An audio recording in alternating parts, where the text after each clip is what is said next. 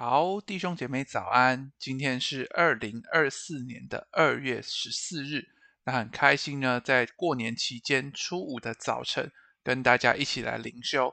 那今天的进度呢是诗篇的一百一十九篇。那在开始之前呢，我先来为大家做一个祷告。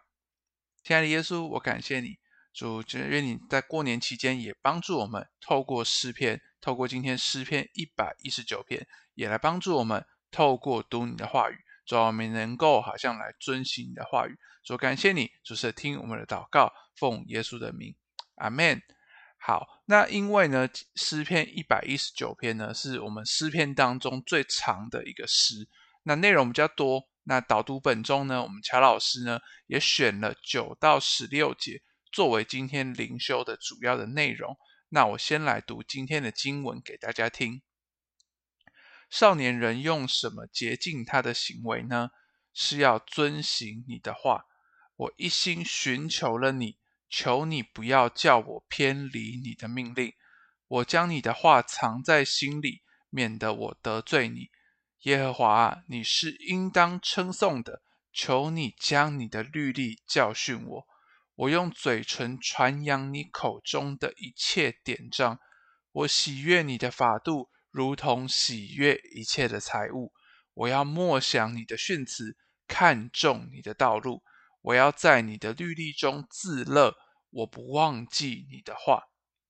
好，那也就是如同我们前面说的，就是诗篇一百一十九篇呢，其实是诗篇当中最长的诗。相信啊、呃，弟兄姐妹大家也都知道，那也是整个圣经里面最长的一个单章的经文。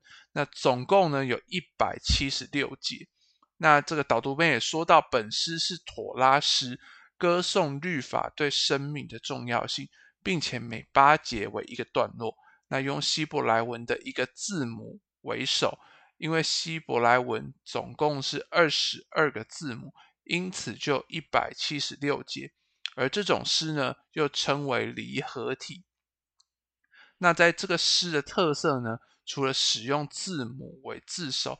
那另外一个特色就是每一节呢都有一个与律法平行的字，例如法度、道、训词、律例、命令、判语、典章等，让本诗彻底的是一首歌颂律法的诗。好，相信如果这个弟兄姐妹如果在这个读到今天的这个诗篇一百一十九篇，你有去读经文的话，其实你就会发现。那在这个经文里面，其实就如同夏老师所写到的，其实在里面有很多像是这些词汇，其实他都讲的都是律法的一个一个同一个观念。可是诗人其实他用不同的这些的词汇，其实哇，诗人其实很丰富在描述这些律法，哇，他如何来爱慕律法，如何来遵行律法，如何来传扬律法，其实是很棒的。那其实也是当中呢，那我们最知道的，可能就是第一百零五节。就是什么？你的话是我脚前的灯，是我路上的光。也就是什么？说明了上帝的话语对我们人生当中的指引。那这次呢，因为诗篇一百一十九篇非常的多哦，那我们就是如同乔老师所写到的，我们就挑了这个第九节到第十六节。那这也是整个这个诗篇一一百一十九篇里面的第二段。那每一节呢，都会有有这个。希伯来文的一个字母的发音为首，这样子。好，那我们一起来看到今天这个蔡老师写的解释。第一个是用什么来洁净行为？首先，诗人在开头就问了一个问题。那第九节嘛，少年人用什么洁净他的行为呢？那为什么是少年人？因为少年人其实正处于一种塑造价值观的一个时期。让我们想想，就是在我们少年的时候。就是在我们可能小的时候，青少年的时期有没有？或者是诶，可能我们高中的时候、大学的时候，其实好像我们的人生正在一个塑造价值观的时期，好像我们会有很多不一样的这些的学习，可能透过这些啊人际关系，透过学校的学习，透过父母原生家庭的学习，其实都在塑造我们的价值观。那要圣经也说到什么？要如何洁净他的行为呢？是要什么？第九节一样的是借着遵行你的话。那在新约保罗当中也说，基督是要用水借着道把教会洗净，成为圣洁。那因此怎么样？诗人就祷告说：“我一心寻求了你，求你不要叫我偏离的你的命令。”第十节嘛。所以上帝的话语其实是清洁的。那我们经常在读经的时候呢，也会在当中看见自己行为上的偏差，而得以修正。那不知道大家还记不记得，我们前段时间灵修的进度是真言。那其实，在真言进度的当中呢，就是会有比，就是对比嘛，就是诶，可能一个是圣经的价值，另外一个可能就是啊，可能智慧跟愚愚妄的。那就是在这样的对比当中，其实我自己在呃预备这些灵修分享的过程，就发现说，哇，其实很多部分，其实我自己的行为或者是生命，其实多少是跟圣经是有出入的。那就就其实就发现了，那我可以怎么做？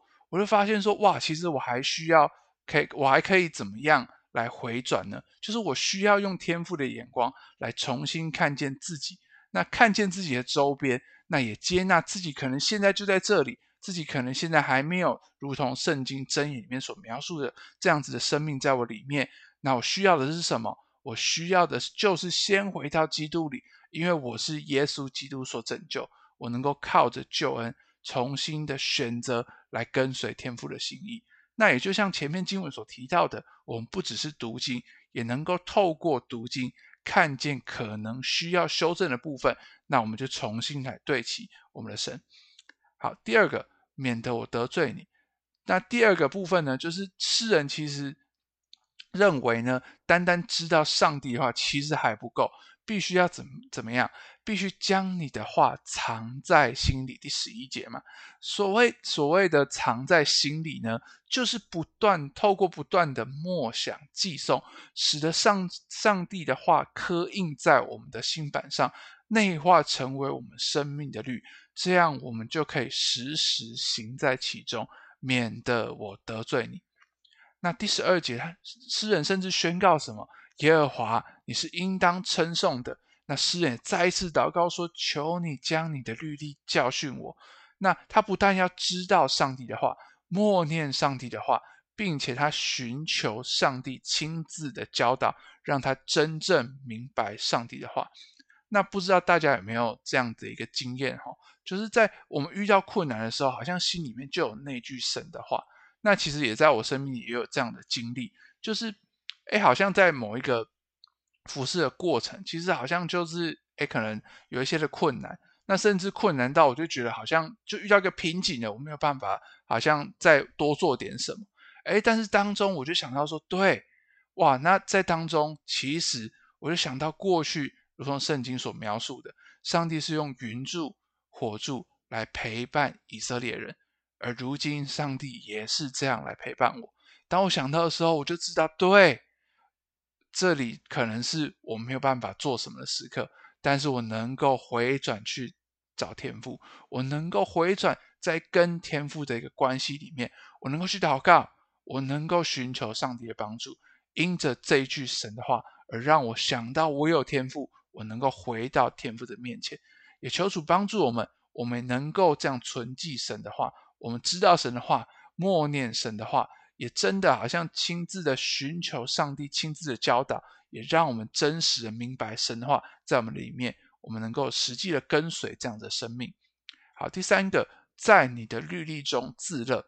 最后呢，是诗人他何等以上帝的话为乐。第一个部分是什么？他认为上帝的话语比财宝更宝贝。那我喜悦你的法度，如同喜悦一切的财物。那第二个，他说他要默默想你的训词，看重你的道路；而第三个，他说他每一次读经或默想时，都深觉甘甜而非枯燥。也就是我们第十六节说到什么，在你的律例中自乐，我不忘记你的话。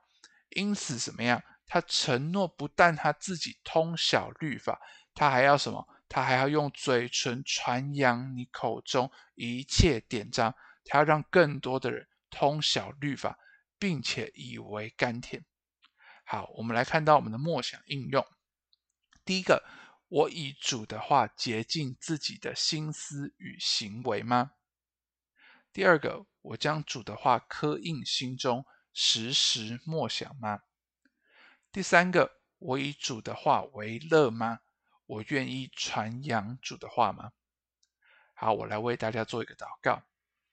亲爱的耶稣，我感谢你，主，你帮助我们透过诗篇一百一十九篇，我们能够知道主你的话是多么的重要，就如同诗人所说的。我们也能够透过你的话来洁净我们自己，也来看见我们生命当中有哪里还没有跟你来对齐的。我们能够选择回转来跟随你，我们能够存记你的话，时时来默想。甚至我们以你的话语为乐，真的好像让我们以你的话语为我们的中心，我们以这样子好像你的律法为乐，因为你律法不是定罪的律法，你的律法是一个关系，是一个跟我们亲密的关系。主感谢你，主帮助我们有这样子能够以你的律法为乐的生命。主感谢你，主是听我们的祷告，奉耶稣的名，阿门。好，那我们来看到今天的这个默想的经文。就是在我们诗篇一百一十九篇的十一节。好，那我们今天的灵修就到这边，谢谢大家。